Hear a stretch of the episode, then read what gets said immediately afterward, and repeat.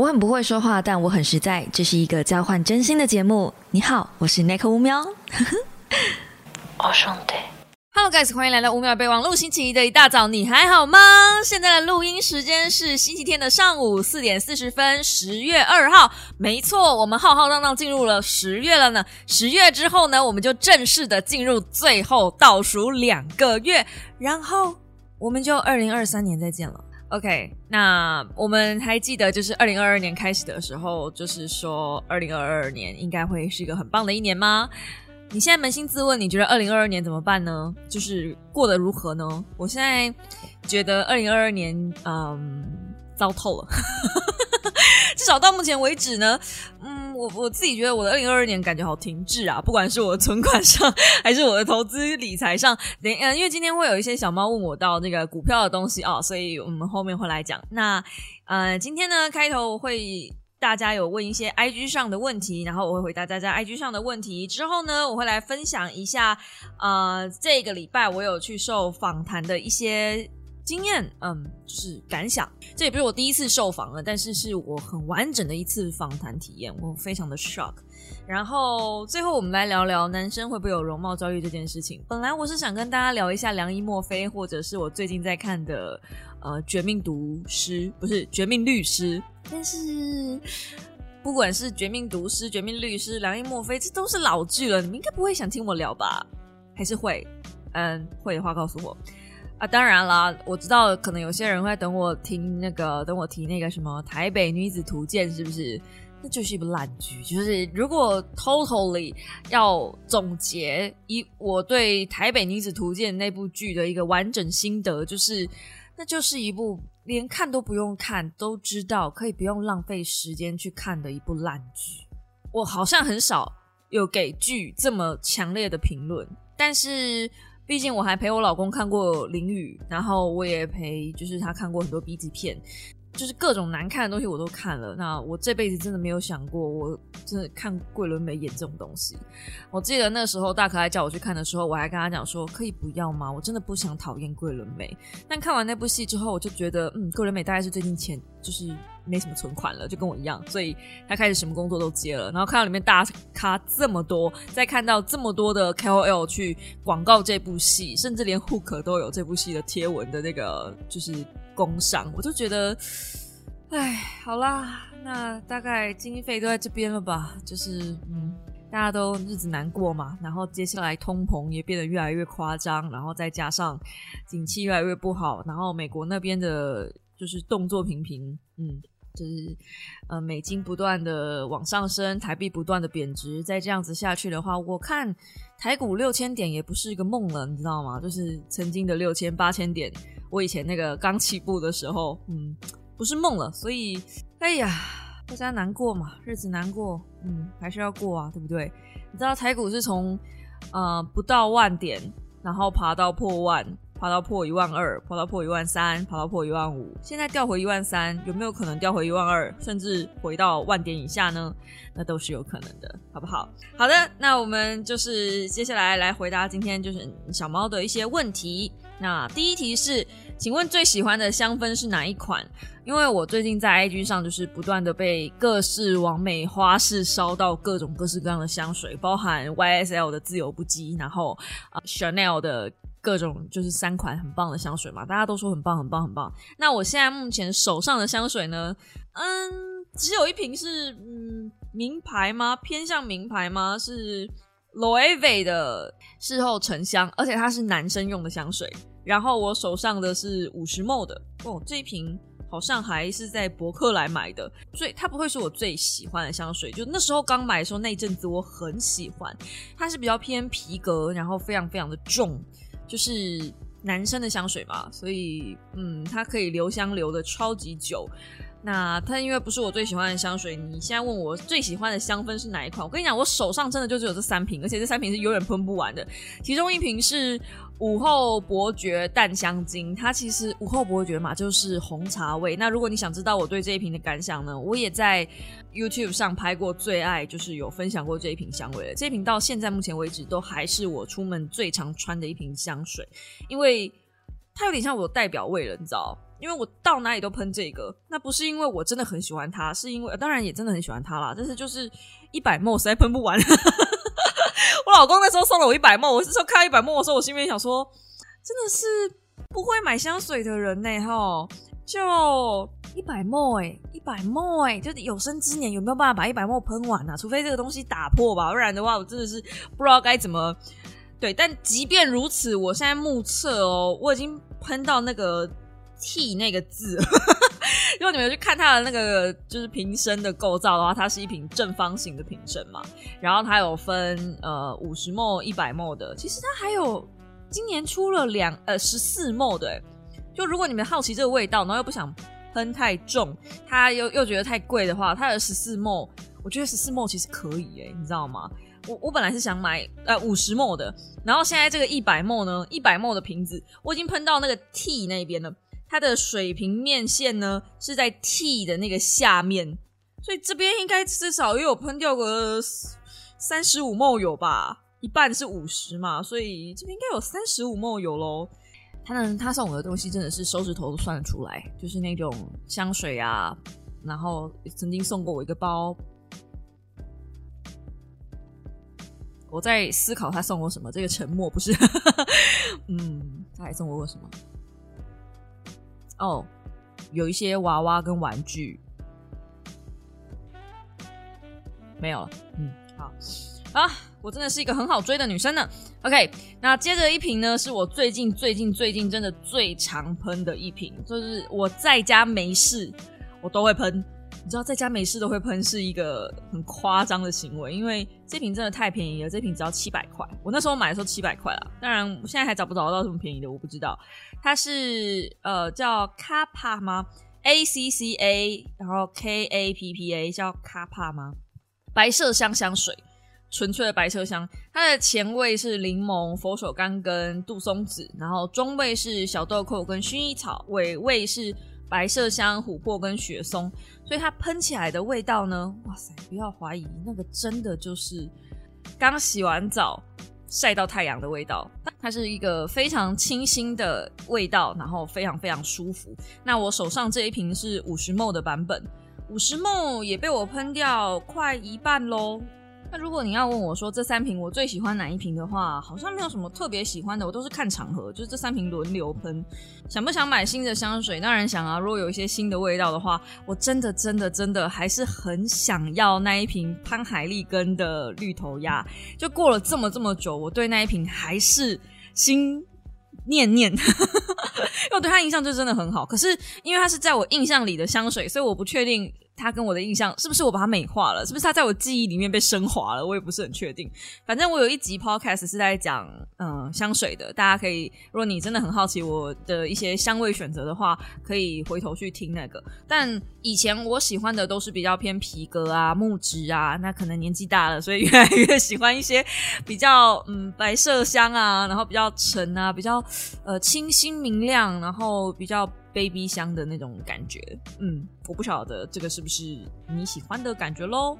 好，下一题，Nico 在面对一样必定要做的事情又很害怕的事情的时候，要如何拿出动力呢？呃，目前要考驾照，但被教练狠狠指导过，很怕他，但又无法改，教练钱已经付了。好，呃，我跟你讲，我婚已经结了，然后我又很害怕我婆婆，所以我又去面对他。这个时候我怎么办呢？这时候就硬着头皮呀。你还想不想拿到这张教练？你还想不想拿到这个这个这个驾照？你想的话，你就是硬着头皮要做，就把它做掉。然后你心里面就想着一个念头：我就是痛苦这一分钟，我就是痛苦这个一个小时，我就是痛苦这两个小时，然后我就再也不用看到你这个人了。然后接着你可以幻想，就是你脑海里面你拿到驾照的时候那个甜美的感觉。我心里面就是想说，呃，我只要就是把该做的事情做完，然后剩下的事情就是我的人生，我的日子了。当然了，我现在不用看到我婆婆了，所以。哎，好像不太一样。但是之前我又要去见他的时候，我都会深呼吸，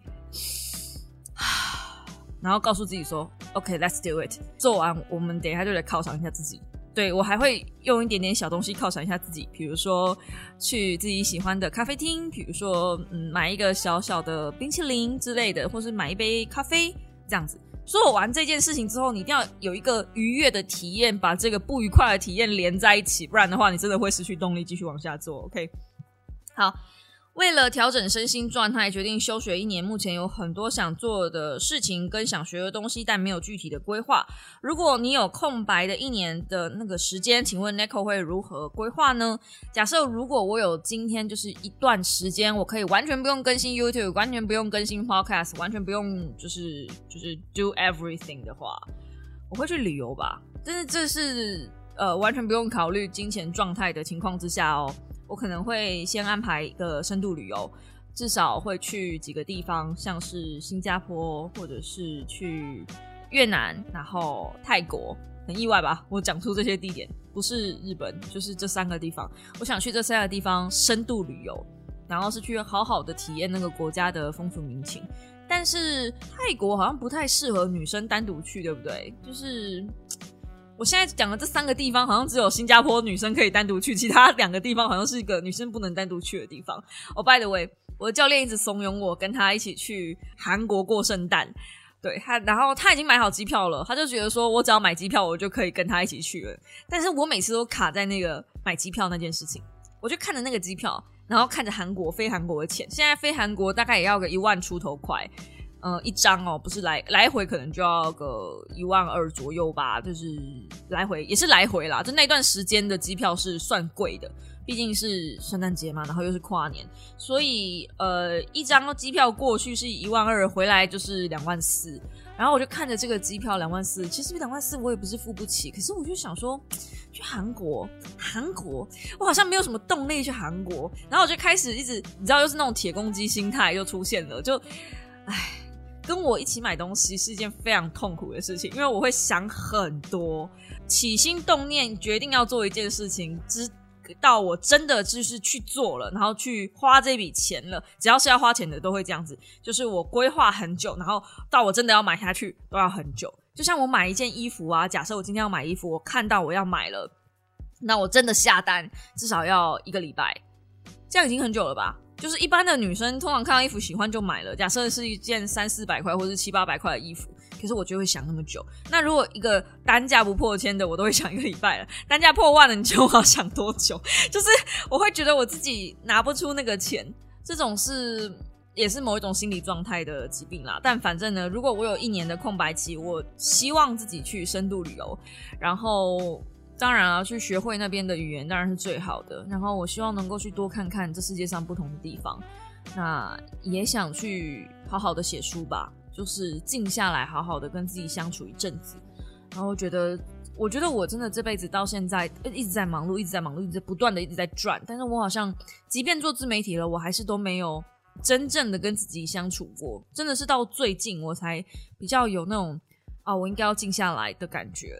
应该会这样子安排吧。嗯，恐慌症发作时要怎么样压下情绪呢？OK，好，嗯，我刚好下礼拜可能会讲一本跟情绪有关的工具书，那没关系，就先在这边分享给大家。恐慌症那个时候，因为每个人恐慌症发作的那个状态不太一样，那我的恐慌症发作的时候，我是觉得就是感觉很像有人要来害我，或者是我会有一种。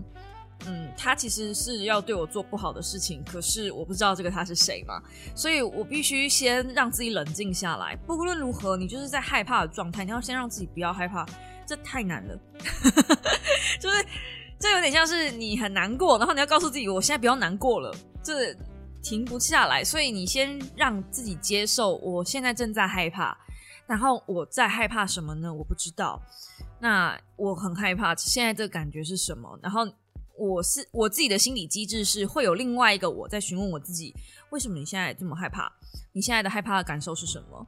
而且主要是要去关注那个感受，比如说你的害怕是什么样的害怕？如果你有越多的形容词去形容你的害怕会越好。比如说你现在是恐惧、焦虑不安，然后嗯，心跳加速、口干舌燥，呃，对，生理反应也可以形容。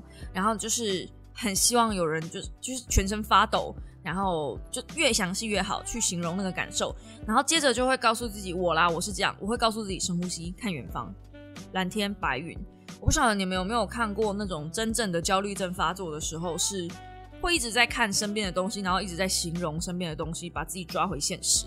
我有用这一招，就是我在捷运上，我一直看远方，然后看蓝，我就告诉自己，蓝天那是蓝天，白云那是白云，然后椅子那是椅子，蓝色的椅子。然后比如说呃扶手那是扶手，金属的扶手，灰色的扶手，就是你去形容你眼睛现在目前看到的东西，让你自己跟现实世界的连接做更进一步的连接。然后你可以慢慢的稳定下来。这个行为跟属羊其实有点像，属羊是让你慢慢的进入睡眠。我知道，如果大家有听好味小姐的话，会知道属羊没啥屁用啦，对。但属羊其实它只是要让你重复一个单调的动作，让你慢慢入睡。那我刚刚说的那个不断去形容现实生活中环境的样貌，那个其实是让你大脑抓回来现实，没有那个他要来害我，我要告诉我自己这样。因为我一直不断脑袋里面有一个声音是，呃，他可能会做不好的事情，他会来害你，但是我不知道那个他是谁。然后刚好我脑袋里面想的那个人是男生，然后我老公出现的时候，可能就把这两个人重叠在一起了，所以他会觉得我都把怒气跟害怕倒在他身上，然后他觉得莫名其妙。那其实。就并不是，对不对？那也有可能是因为我很害怕他做一些事情让我失望，也也确实他完全成完美的达成这件事情了，就是呃，把我让我失望这个 part，对，所以就唉，该说该怎么说呢？反正反正就是这样了。Nico 最近失眠的问题还好吗？不是熬夜，而是想睡却睡不着的那种。我好了快一年了，最近居然又开始了。前年被推坑的晚安益生菌吗？也免疫了，真的好痛苦啊！好，然后他问了第二题，第二题是 Podcast 也必听，但最喜欢的还是 Nico 超自然的开台直播，直播变成好久才有了白会员小猫，我真的是对不起各个会员，我现在是用手指头跪在那个麦克风的前面，给你们大家下跪啦，对不起啊，对不起，我也知道我好像应该要天天开台，是不是？天天开台，每个礼拜开一次台，对不对？可是你知道开台是有很负担的一件事情，开台我必须穿内衣。我 podcast 我可以呃穿着内裤，然后穿着睡衣，然后随随便，好像我直播也没有很正式。好啦，那真正的理由我有想过，为什么我现在变得比较喜欢录 podcast，没有那么喜欢录直播，是因为每次直播的时候，我如果想要讲点正经的，你比如说分享书籍的内容，稍微比较偏硬一点点的内容。那大家就会想参与讨论，那我就会停下来跟聊天室里面的人互动。那偏偏呢，这个聊天室呢，嗯，有一些小猫，我不知道该怎么讲，但就他们会有一个自以为的发言，觉得自己很有内容。如果你呃有在我的 DC 群里面，就是稍微观察一下，应该也有发现这这这些人，就是对，就是就是那，就是某某几个小猫这样。那嗯。就有的时候，我我会我看到他们的发言，我会我会不知道怎么接下去，你知道吗？那就是那个也不是生气，那比较像是无奈吧，就也没有无奈，但就是就是就有些人可以凭实力单身，真的不是没有原因的。对，但反正呢，嗯，就是呃，不知道该怎么回复。好，一一来是这样，那二来呢是我觉得大家好像没有办法在直播里面听比较严肃的话题嘛。好像大家比较喜欢用 podcast 听比较稍微有点内容的东西，所以我就把有内容的东西挪来 podcast。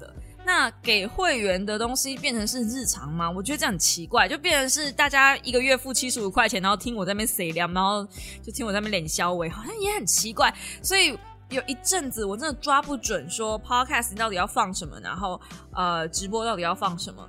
那本来后来有文字狱，是因为那边说呃可以，就是那时候总选人找我的时候是说一个礼拜讲一本书嘛，对不对？就是三十分钟分享一本书等等的，对。但是那边后来变闲聊，所以我才会觉得说，哎，那那这样子我就把书挪来就是 podcast 里面放好了，然后就变成书在 podcast 里面放，那呃直播就没有日常。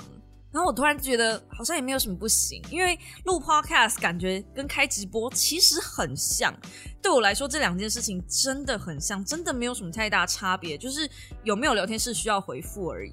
那如果现在真的要开台的话，我也比较想要开游戏台，就是我想要放松，我变成好像没有一个可以放松的环境跟条件。那我知道大家喜欢跟我聊天，然后呃看直播的时候，感觉是有第一线的直接互动这种感觉。我知道啊，这是我答应你们的嘛，所以是我自己的问题，我应该想办法要把状态找回来。OK，好，所以 my bad is my bad。好，那接着是 Nico 最近失眠的问题还好吗？哦，等一下。我知道为什么我直播也很少开了，对，因为前一阵子我老公回家的频率变高，然后当有一个人占据你的时间的时候，其实你就不太能够开直播。我不晓得大家有没有这种感觉，就我总不能把一个人他一个人丢在外面，然后我开直播吧？那就算他今天没有回家，我说我要开直播，你先不要回来好了。他又可以，他又会说啊，没关系，你就把我放在外面啊，你可以不用理我，你就做你的啊？怎么可能？怎么可能啦？怎么可能啦？是没细腻，所以嗯，啊好。不过他应该这个月都不会回来。好，嗯，Nico 最近失眠的问题还好吗？其实呢，我最近比较没，嗯，比较没有，嗯，可是这样说，昨天晚上也有。呃，频率比较少一点了，可以这样讲吧。嗯，然后我有把自己强迫自己把工作就是分开摊开，当然现在又集中在一起了，不知道为什么。但是 反正就是我有尽量把工作摊开，然后我有尽量降低自己的焦虑跟恐慌，然后去做一些分配。反正现在的失眠问题好一些了。对，但我的失眠问题一直都是一个复合性的问题，就它并不是有单一的事件，包含那天有没有喝咖啡，喝咖啡的量，然后包含那一天的工作，那天有没有焦虑，那天有没有想到一些不该想的东西，躺在床上的时间，躺在床上的温度，躺在床上的时候，你旁边有没有放一些让你感到很焦虑的工作？这样，对我现在旁边就是前阵子我真的睡不着的时候，是因为我旁边叠了一大堆。嗯，代办事项，那个代办事项是叠在我的床头，叠在我老公的位置。本来是双人的 queen 加大床，然后现在那个位置，因为我旁边现在都没有睡人，所以那边就叠满了一大堆的书，然后都是我没有看的。就是我会很焦虑，说那些东西感觉就是公关书要把它看完，然后我一直看不完这样。对，但是我最近就告诉自己说，I give up，就是我不可能把那些书看完的，我不可能。因为我总觉得家里有一些书没有看完，然后我又很想买自己想看的东西，变成那种你知道，就就感觉有的时候是虽然厂商的爱寄来是很开心，就出版社的爱寄来是很开心，可有时候你还是想看自己想看的啊。家里有一大堆没看完的书，你又买自己又买书进来，这是不是不太好呢？所以嗯，下这个礼拜四上的，哎，礼拜四吗？反正这个礼拜上的说书呢，就是我去买的书。完全没有任何厂商的 sponsor，但是我想看，它也没有到特别好，就是一种任性，任性而为之。就那本书，其实认真来说，呃，也没有到嗯顶尖一百分嘛。我觉得了不起就是个八十分吧。但大家反应好像很好，就大家好像很想要看那本书这样。Anyway，就等等到说书吧，等说书吧，说大家支持一下。最近说书真的点阅好差，我也真的是快看到那个点阅我都快失眠了。好，下一题。Nico 会定期去哪里看展呢？哎，你怎么觉得我会去 看展览的话，基本上就是有展览我就会去看，然后我好像不会定期什么时候去看展览，但是我偶尔想到没事就会想要去各种各式各样的地方走走，比如说圆山的那个美术馆，比如说呃南洋的美术馆，这样就是没事就想去走走，然后。当代我反而现在很少去了，以前很喜欢去当代看展览，当代展览也很很便宜啊，什么门票一张才五十块嘛。对，可是嗯，我不知道哎，好像从某一个时期点开始，我觉得当代的展览就变得很诡异，就是好像什么都可以展那种感觉，就不知道，就就就再这样讲下去，好像会得罪一些。艺术圈的人，我就还我就点到为止就好了哈。展览就是这部分，那有一些展览就单纯的去拍照的那种展览，我也没有很喜欢。有一些展览里面会有一些装置艺术，然后就让你进去拍照啊、镜子啥的，然后我就觉得那个，嗯，那个也不是我喜欢的菜，所以嗯，我不会定期去看展览。而且我现在看展览比较喜欢是那种先看别人呃的评价，真的觉得好了才会去看展。然后台湾现在的展览也，我觉得，嗯，只有那种商业气息的展览才比较好一点，也很讽刺，但是很实在哈。比如说植物展嘛，植物展就是进去买植物的。那像哦，下个礼拜会有国际插画展，我买好票了，大家要去吗？那个我好期待啊！我只买了一天的票，我应该是星期六会去吧，估计一大堆人，我想。因为它是从七号、八号、九号、十号连续四天，然后他有卖那个四天的套票。那我是买一天，就是任意进去的一天。我在想，我应该是六星期六去，因为如果我太慢去，大概没什么东西可以买了。我估计那个就是另一个文创展。我现在觉得自己冲高雄文创简直就是啊文博会啊，不好意思，冲高雄文博会根本就白，根本就是白痴，根本就是根本就是白痴，因为。后来我就看那个，因为我主要下去是为了一些限定商品，然后我才发现呢，那限定商品根本没完没卖完。后来很多东西都可以在网络上买，那在网络上买的那些运费啊，或者是它稍微贵一点点啊，也都没有我的高铁票钱贵。啊，我到底下去干什么？就是我我我，哎呀！好啦，算了啦，就当做就当做缴学费了，好不好？明年就知道了。如果明年的文博会是在台北以外的地方，打死我都不去了。OK，好，那下一题，嗯情绪低落会有一定的原因吗？哎，不会，哈，不会。我跟你讲，呃，这个东西也是在我这个是这个礼拜的说书也会提到的，所以这礼拜的说书大家务必要看哦，好不好？那我现在在这边稍微提一下，就是情绪跟感受。大家应该是可以同意这两个东西是绑在一起，对吧？当你感受不是很好的时候，你的情绪一定也不是很好。好，然后现在一定会有人问说：啊，Nico，感受跟情绪不是一样的吗？嗯，感受比较像是冷热、刺痛，嗯，身体上的，比如说，嗯，我现在头很痛，我就觉得很烦躁。头痛是感受，烦躁是情绪。所以情绪低落一定会有原因吗？不一定。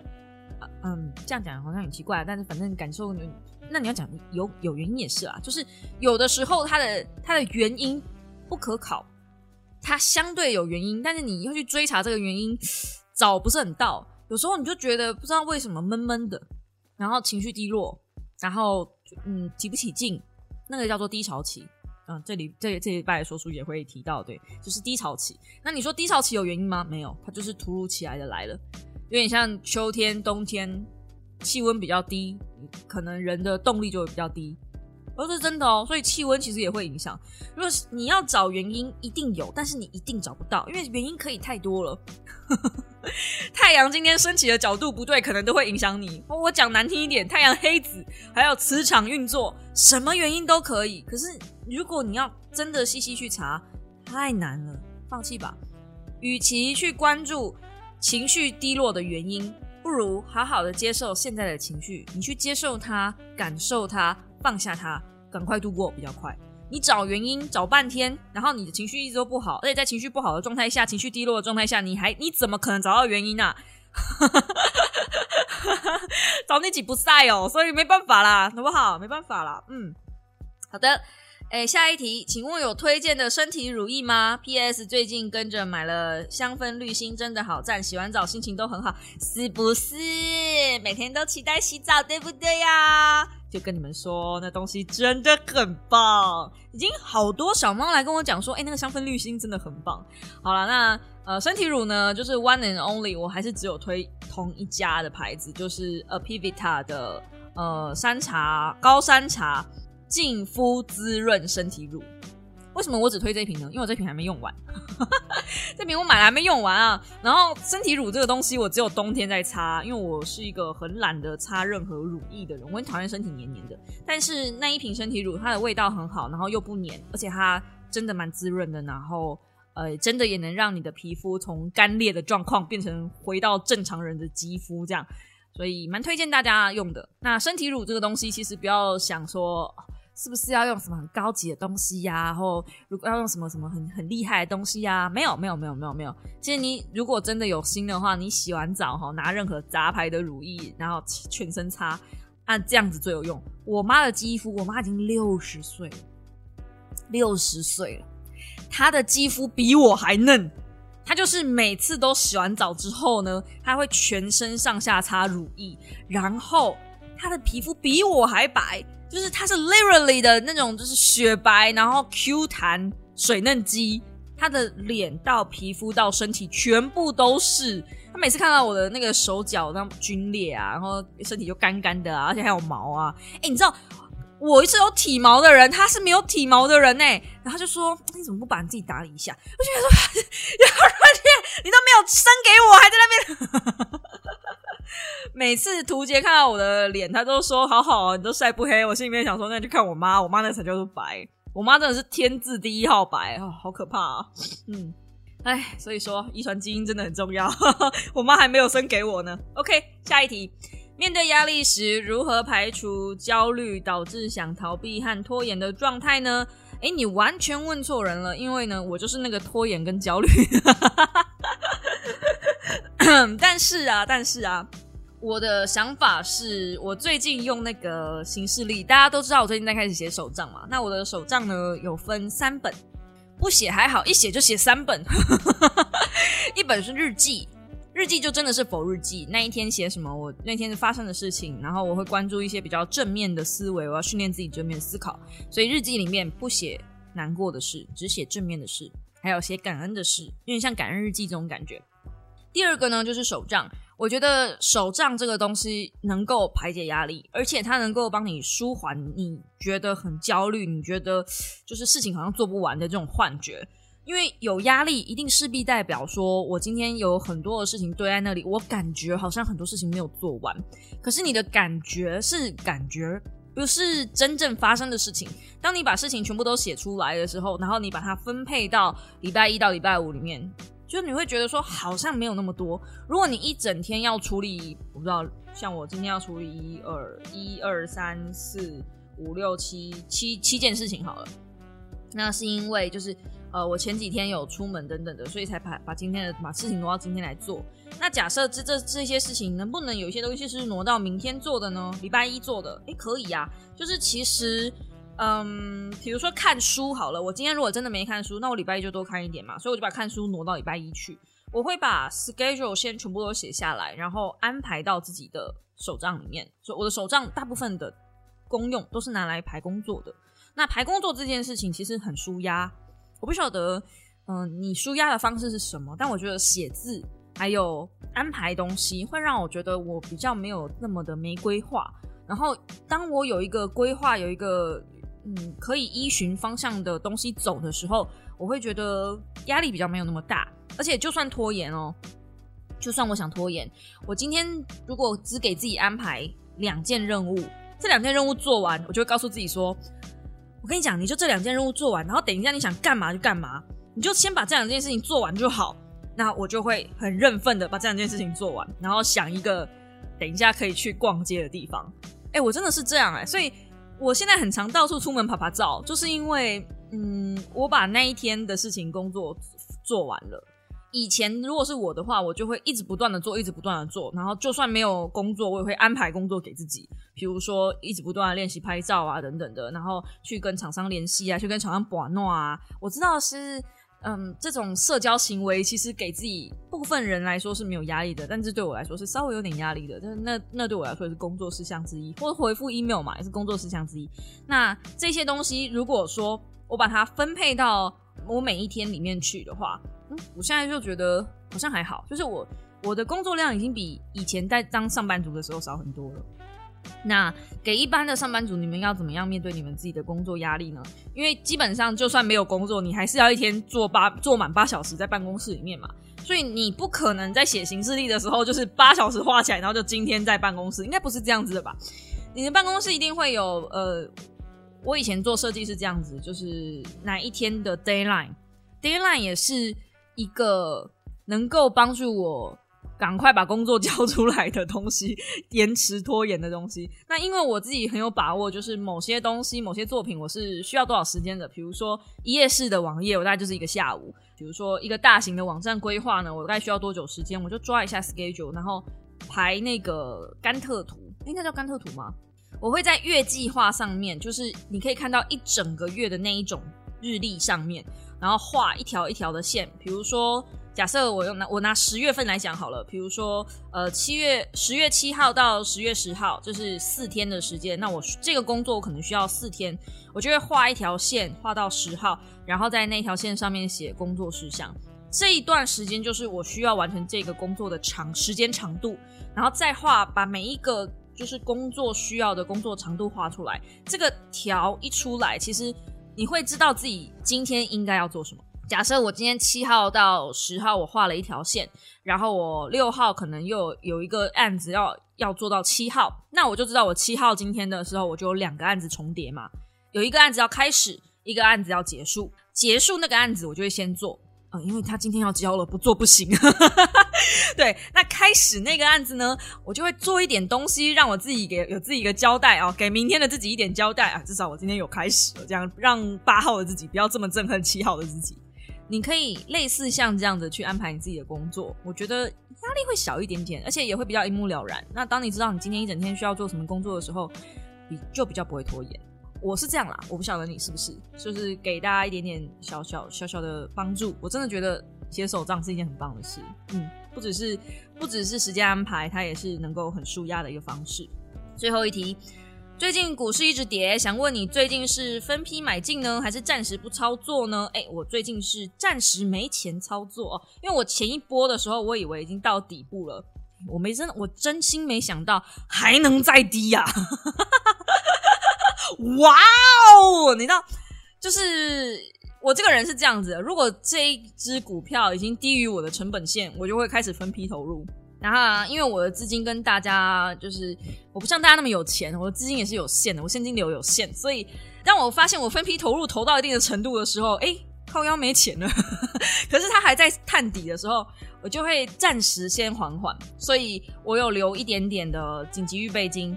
嗯，已经投到我觉得先不要放好了，然后我再观察反弹再进去。嗯，因为我觉得这样会比较安全。但是到目前为止，我真的是没有看到反弹点啦。嗯，然后美国那边的就是环境状况，我真的觉得有点糟。再加上乌克兰那边，乌克兰那边真的是没有要停的意思哎，就普丁。冷静点好吗？可以了吧？可以了吧？你们知道那边还没打完吗？但是台湾好像没有这边的后续消息哎。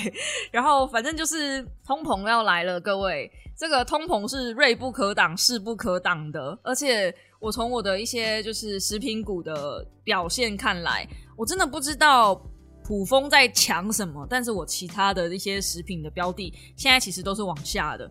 那这个往下。我自己的理解是，食品的原料成本都在涨，而且是涨很凶的那种涨。公司暂时没有要转嫁给消费者，公司但暂时都是把原物料成本自行吸收。这个其实算是好公司，你知道吗？就是良心企业。它是虽然对股东来说很痛，可是你换个方向想，如果今天民生物资全部全面涨价，股东有赚钱，可是民生会民不聊生。嗯，但。我觉得也不过就是挡这一下而已，就是暂时先挡挡。他们最后成本扛不住了，还是会把原物料再往上涨。那我心里面想到的第一个会涨，第一个会扛不住的，我最怕扛不住的是食品油，所以我真的很怕食品油会涨。你知道食品油涨对台湾人来说多伤吗？台湾有多少的小吃是用食品油？你知道吗？你放眼夜放眼夜市，全部这样一条看过去，夜市全部都是大成的油，炸的全部都是大成的油。然后食品油涨，还有个什么东西会涨呢？不是夜市小吃而已哦，就是一般的店，很多人其实也是很多店家其实都是用这样子的油。那店家的油如果涨了，你想想看，如果说我今天原本用两桶油，假设一百块，我先乱讲，那它现在变成两桶油要一百五，哎，这很凶哎，就涨了五十 percent 哎。那我不晓得会不会涨到这么凶啦。但你们知道，鸡蛋那一次涨上去之后，鸡蛋就没有下来了，没有人在讲这件事情。哎，我现在买蛋，我都买的惊心动魄，我都觉得我有一天吃不起蛋了，你知道吗？一盒鸡蛋要一百多块钱，这以前不是这个价格的。我也不是买多好的鸡蛋，我就是买一般的鸡蛋而已。我真的很少吃到一盒蛋要一百二，甚至一百三，还有一百五的。而且都还只是一般的蛋。我如果以前买到这个价格的，我会预期它是有鸡蛋的，上去的东西是不会下来的。通膨就是这样子，上去的东西就是不会下来。哪怕后来后续两三年后或十年后，那个战争的伤害就是下来了，然后呃世界的饮食水准也恢复供应了，嗯，但是上去的东西是不会回来的，成本会下来。可是涨价的东西很难再跌回来，所以害怕就是这样子。我真的很怕，第一个是食品油会涨，然后第二个很怕呃牛奶、鸡蛋会涨。现在怕就怕这两个东西，这两个东西一上去。哦，很痛啊！你要想多少东西用到蛋啊，多少东西用到奶啊？哇，以后真的吃不起任何东西了呀！哎呀，你你想想这一些，真的是想想这一些，我就不太敢再把身身上的现金流再往下放到股市里面去。说不会怕，说自己投资的都是好多好公司，啊，些干呢？你知道我这辈子，我我我已经很久没有看到大成的股票跌成这样了，它已经跌到我的成本线下了哦，然后我。第一个念头是，哎，好像可以加码。然后第二个念头是，哎，糟糕，通膨真的要来了。嗯，所以呢，大家，嗯，二零二三年，我觉得真的不是一个很好过的年。嗯，虽然我也很想跟大家讲说，让我们期待二零二三年吧，期待最后的两个月吧。但是我真的好害怕二零二三年的到来哦！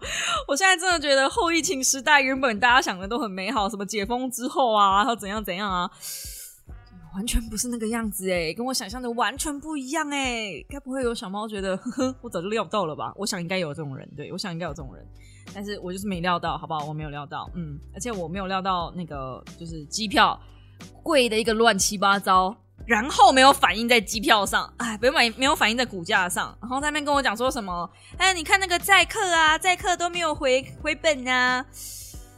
哎，那奇怪，机票到底是在贵几点呢？我等下跨我，我等下跨我。好的，那么接着下来一样也是今天的杂谈。我在 IG 上面问大家，那个十一点睡，六点起床行不行？你知道这是我。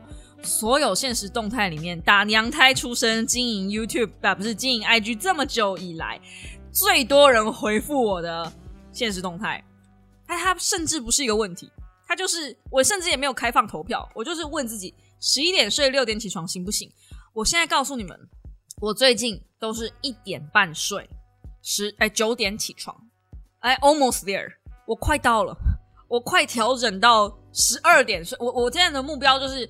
呃，一点睡，然后慢慢的就是十点，呃，十二点，然后十一点，我慢慢要把时间调回来。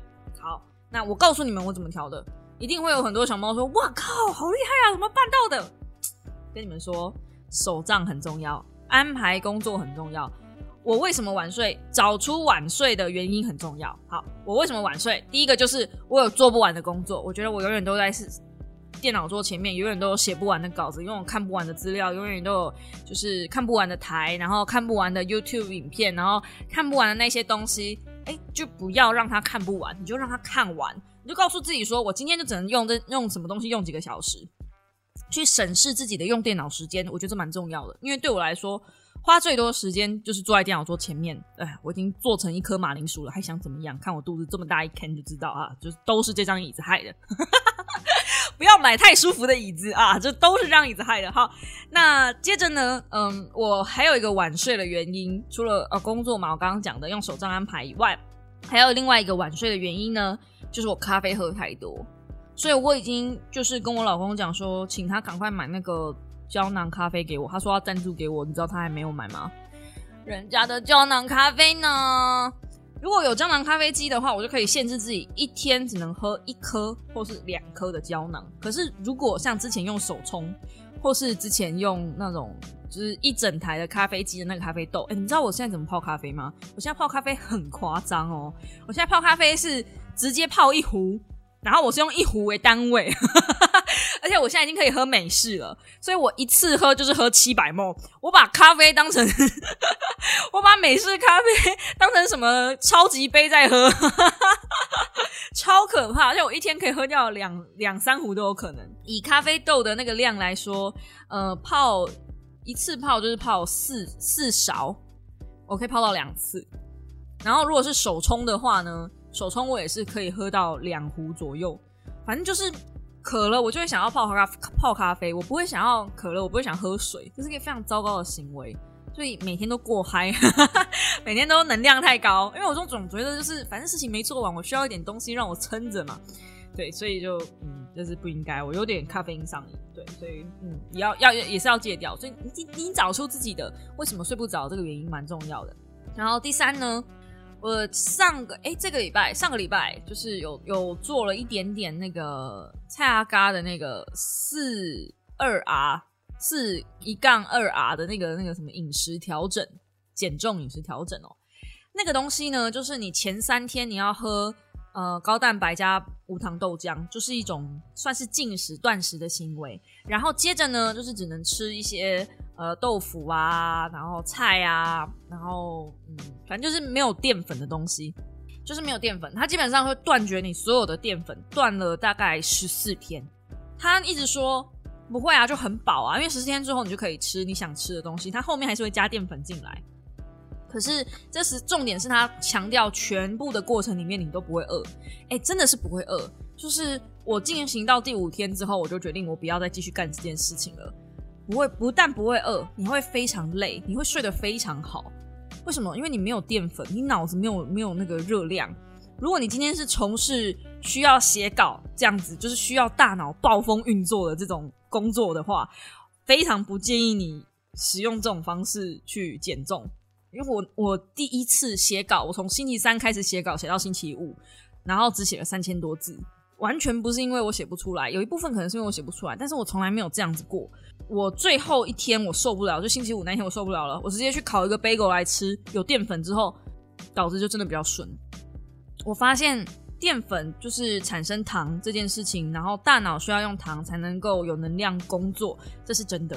所以在进行这一段饮食，他一直他那支影片一直在强调说，呃，都不会都不会饿到啊，你从来没有看过减重减的这么轻松啊。可是你有发现，就是有一天。那个他在拍李贝的时候，那个李贝的那个表情看起来就累累的，就是他会不太有力气啊。反正我就是进行了那个东西之后，我有点被吓到。我觉得减重还是乖乖运动吧。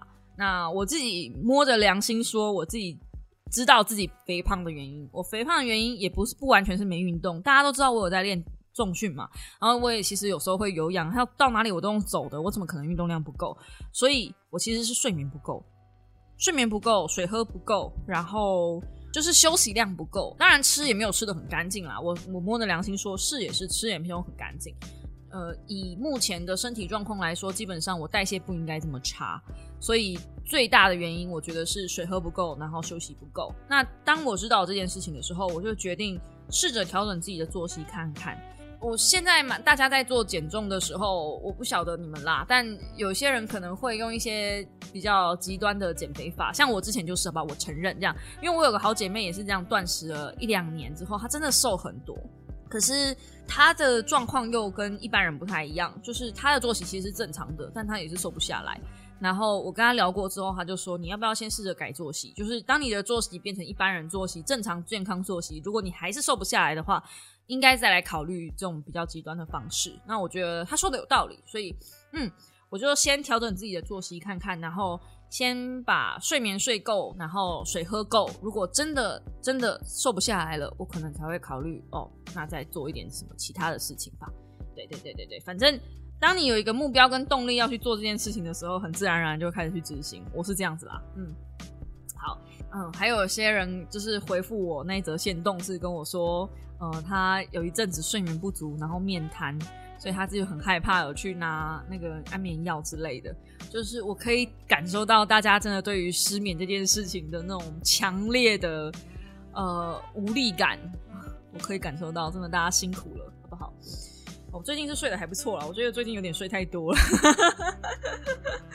好的，然后呃，接着下来我们要来分享那个去 Twinso 闺蜜谈心事被访谈的体验。嗯，我从来没有上过一个节目是脚本准备的这么足的，但是我真的觉得，嗯听首闺蜜谈心事太短了。你看，我们今天的节目都已经快要一个小时了，你知道那一天的题目多大多难呐？然后我觉得后面有点被我讲到有点跑题，但。就是如果可以重新再来的话，如果时间节目或时间节目再长一点点的话，我觉得可以讨论到的东西会更多。好可惜哦，那个题目其实很大。那我很期待那一集上市，就是呃难得有一集是可以听的。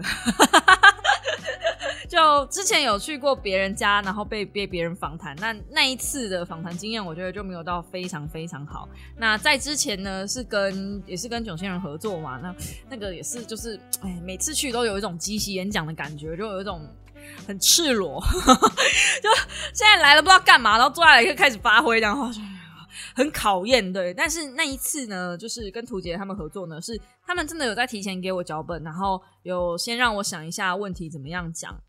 反正整体的访谈经验，我是觉得非常非常好的。如果将来有机会，我能够再访谈到别人的话，我可能也会比照办理，就是把脚本的一些题目什么什么的，就是理清理的这么清楚。对，但是我知道有些人喜欢听 podcast，是喜欢听像我这种生活杂谈、谁量型的，所以也不一定啦，就看每个人喜欢的。他们家的呃，听手闺蜜谈心事呢，它是比较节目感重一点点的。但是因为很有系统，所以他们录起来就是在剪接的部分也会比较方便，然后呃整个录制的过程也很有条理。我是真的真的很喜欢那样的工作模式跟就是录音环境等等，觉得跟一些很强的人在一起工作果然是不太一样的，有一种羡慕感。真的，我有一种羡慕感。嗯、最近我一直在觉得自己有一点那个叫什么冒牌者症候群嘛。我就觉得自己其实没有那么好，怎么会被那么多人喜欢呢？我也觉得很莫名其妙。当然，我很谢谢大家支持我，这样因为就是有小猫的支持我，我才会觉得不论如何我都可以走下去。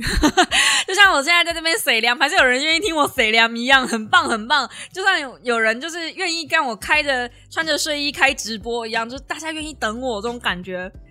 谢谢你们，即便我这么的随便，大家也是愿意包容我这种感觉。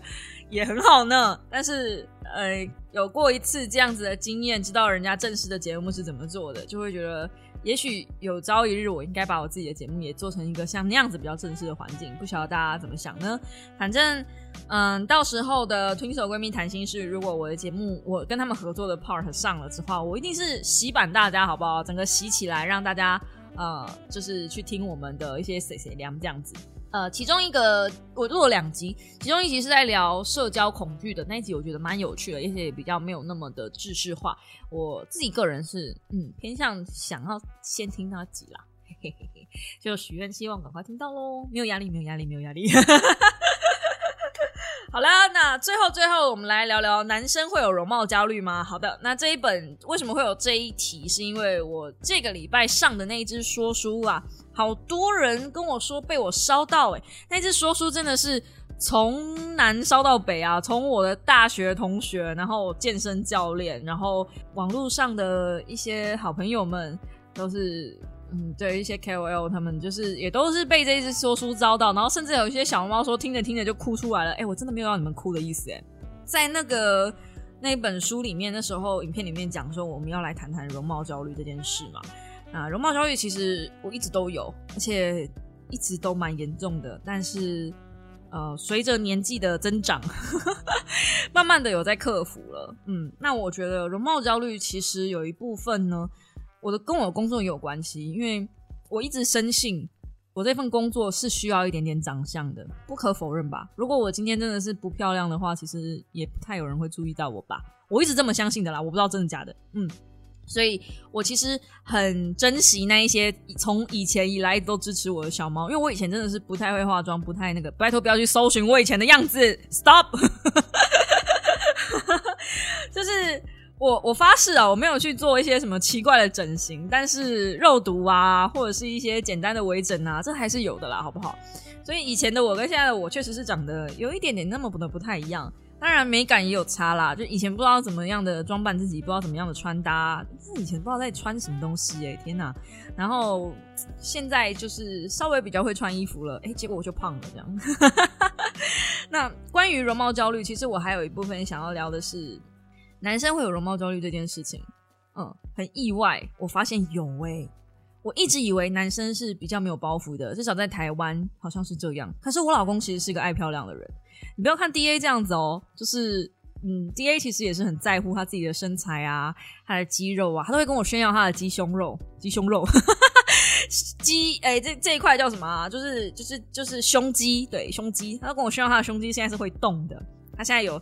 办法让胸肌这样微微的跳动，就觉得其实男生某种程度上来说也是会在意衣服穿起来好不好看，至少 D A 会，他会在意衣服穿起来好不好看，然后什么样的衣服他适不适合。然后我的健身教练，呃，那个健身房里面有男教练嘛，男教练他是练健美的，所以他的容貌焦虑其实我觉得更凶悍一点点。当然，他们的那种容貌焦虑不是单纯的指容貌而已，可能更多是来自于身体上的焦虑。在书里面讲的是，其实现在很多的贩售焦虑的部分，不只是单纯的把女生当成商品，呃，女生的一些商品化，男生其实现在慢慢也被商品化了。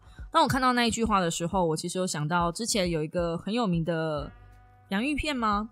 他就是请了一大堆油漆工，然后在那边裸上身，然后扛那个洋芋片，然后大家那个很多女生就说：“哇，那洋芋片看起来好好吃哦！”我顺便想说，你们到底是想吃洋芋片，还是想吃啊哈？但反正呢，男生的容貌焦虑，我相信是有的，只是男生的容貌焦虑比较不常被人提出来。那我觉得。呃，容貌焦虑现在已经是普遍普罗大众都会这样发生的事情。我们不要看台湾嘛，南韩那边更是。就如果我今天哦，这可能也是我排斥去韩国的一个原因，因为我觉得到那个地方，如果我穿的很随便，如果我穿的很邋遢，感觉我就不太能上街。可是我已经出国了，为什么我还要不能做自己？我不能放松？诶，这样子说起来，其实我是一个很讨厌化妆，很讨厌嗯把自己装扮的很精的那种女生呢。嗯，这么一想来好像是哎，可是如果出去外面哦，你看哦，如果我跟就是去一些比较严肃的场合好了，就是需要一些专业知识的场合，我会穿衬衫哦。那是不，我不是说我不讨厌衬衫，我蛮喜欢衬衫的。衬衫就是很笔挺嘛，很硬挺的感觉嘛。可你要认真说，衬衫不是一种舒服的衣服。那如果今天我是想要放松的话，我绝对不会选择衬衫啊！你在开什么玩笑？对，但是如果我去一个正式的场合，我穿衬衫，我穿西装裤，我我搭那个西装外套，大家就会觉得说，哇，这个女生很正式的感觉，就是一副来开会的样子。你不觉得现在很多的韩妆都会把弄女生弄得很像开会的样子吗？就真的已经说瞎话，啊就是里面穿一件洋装，然后外面套一件西装外套，我真的觉得很像在开会啊！可是大家还说什么啊，好好看哦，很气质，好仙哦。嗯，好啦，反正我就是也是看那那一些直播主在做穿搭嘛。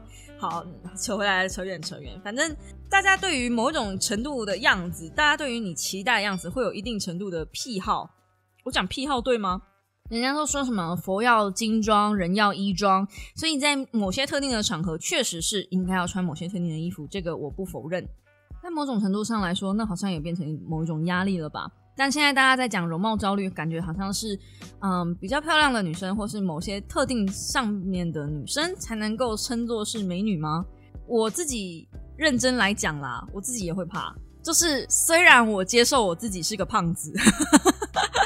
虽然我接受我自己是个六十公斤很健康的漂亮的胖子，可是如果你要我现在穿着泳衣到海边去，或是到泳池旁边去拍照，拍照哦，我还是会怕。可是如果今天不拍照，哎，我就不是很 care。所以我担心的其实不是别人的目光，我比较担心的是网络上的舆论。这很实在吧？如果我今天呢是把自己暴露在网络上，在 M 嗯 S M S 上面，上面比较。嗯，邪恶的人会多一点点。好，我为什么会突然聊到这个？我延伸想到前一段时间，我一直 follow 一个 model 嘛，然后哦，我很喜欢看他穿搭衣服，因为我觉得他的身高跟我差不多，然后讲话很风趣、很直接，就整个个性也是我很喜欢的那种类型。那有一他消失了一阵子，后来他回来的时候就变得超级瘦，他身高跟我差不多一百五十九吧。然后他瘦到三十七公斤，我心里想说，他就我的一半呢。我 我现在是六十，我现在是我人生的巅峰啊！我就这个死胖子这样。但是他是就 what？然后他拍了一组，就是呃近乎是裸照的照片，然后很多都是呃有有看到他的身材这样子。那我看到他胖胖过的，就是一些一些那种那种什么肥胖纹哦。然后他就剖他以前的照片，他以前的照片其实也是个就是比较肉的女生，五六十公斤比较肉的女生。然后他就是慢慢的一路一直吃一些生酮健康饮食，然后呃慢慢慢慢瘦瘦瘦瘦到他现在这个样子。当然他中间有反弹回去，然后再瘦下来，反弹回去再瘦下来这样。那你就看他他一路的心心路历程，我是觉得很励志啦。但同与此同时，我就觉得说这个社会给女孩子的压力真的太大了，好像你不这样就没有办法漂亮。然后我再去看国外的 model，国外的那一些歌手明星，呃，比如说我现在熊熊也想不到什么人，但是你去看一些欧美的 model，欧美的明星 model 不要讲好了，就是欧美的歌手，欧美的一些创作歌曲的人，这样就是娱乐圈的人，好像没有每一个人都是瘦的啊，但大家好像也都接受这件事，就是不会有人一直 focus 在他的身材，然后说他们是个胖子，就算就是是胖子怎么样，就是就算是胖子怎么样。最近不是那个时装秀吗？然后。很多的人都 focus 在呃 Blackpink 的几个成员出席在时装秀上嘛，我就因为我自己最近很喜欢 YSL 的产品，然后我就稍微看了一下 YSL，YSL 是 Rose 代言的，哇塞，那个真的是瘦到一个很夸张哎，就是感觉我一用力，他就他的手就会断掉的那种感觉，但是。呃，对于 YSL 来讲，那个就是他们想要的品牌代言人，因为他们觉得就是瘦瘦高高的那个才是吻合他们品牌的形象。然后你去看他们 YSL 的一系列其他国家的代言人，不是不是只有韩国而已，他们有其他国家的代言人，他是邀请其他的明星，没有瘦成那样子，呃，只有亚洲，对，就是亚洲区才把自己逼成这样。我们再去看其他的品牌，其实其他的品牌好像大家一直都在讲说，这种容貌焦虑要从高端品牌开始去破解。但你认真说去破解嘛？好像他们也没有认真在做这件事情，就是有一阵子有，然后发现无效之后，他们这一季又改回来。就是这一季，我就觉得，哎，怎么好像都就是，嗯，大家的身材又回到一个，就哎，嗯，哦，嗯，哎，没有我能穿的。这种感觉就是，呃，大家去看时装秀就知道了。但那个东西，我其实是把它当成训练美感在看的。你知道，训练美感就是要多看一些漂亮的东西，跟名牌没有关系哦。吼，那反正这也是扯多了啦。今天我们要讲容貌焦虑，我觉得不应该分男生女生。当然，男生有一定会有，女生有本来就有，对。但我觉得这个社会应该要多一点包容，给一些正常人身材，就是。能不能放过我们呢？能不能给一些正常人的正常的样子？一定要一定要就是瘦不拉几才能够变成漂亮的女孩吗？就是漂亮的女孩的定义会不会太狭隘了一点点？以前我很喜欢穿一些很辣的衣服，所以我有关注一个嗯双胞胎 model，台湾双胞胎 model 做的自创品牌。然后后来我发现他们的衣服基本上是不做大 size 的。其他们有过呃聊天室有过其他人问他们两个创办人说哦为什么你们的衣服好像都没有一些比较 plus size 的东西，就是没有好像一般的女生想能穿的衣服，他们就说哦因为我们的客群本来就不是针对这票人，然后我听到这样子我就不买了，我就不想支持这个品牌了，因为我认为就是当然啦他们。只想出一些漂亮的东西，他们想让他们的衣服穿在那些身材很火辣的人身上，然后奶都掉出来这样子。那我我也不是有什么太大，就每个人都有每个自己品牌的一些想法跟意见嘛，这是每个人自己的选择嘛。但是。我觉得只有 focus 在某一种特定的族群里面，然后把那一些女孩子营造成某一种特定的风格，只有那一种风格、那一种女生、那一种样子，才能在我们的品牌底下里面成为我们想要的女孩子。这不是我想要支持的品牌，所以后来我就嗯觉得算了。不然本来啊，我都还会截图，就是截图他们的衣服，在那个 IG 上面问大家说，哎，这好不好看啊什么的。但是就当然，我不会极端到说把他们的衣服都丢掉，因为 他们的衣服真的是很好看。就讲讲实在话一点，就是版型都很漂亮，而且露的很凶，这样子很凶哦。就是短版该短的没有再跟你客气，该露该短的全部都给你短起来，这样子。一般的衣服也比较少设计成这个样子。他们有些衣服我真的是看不太懂，感觉奶都在外面，但是他们也无所谓这样。嗯，反正我不知道，我觉得焦虑容貌焦虑这件事情是不可能。不可能被瓦解的，因为那一些已经占据先机的人是不可能把先机让出来的。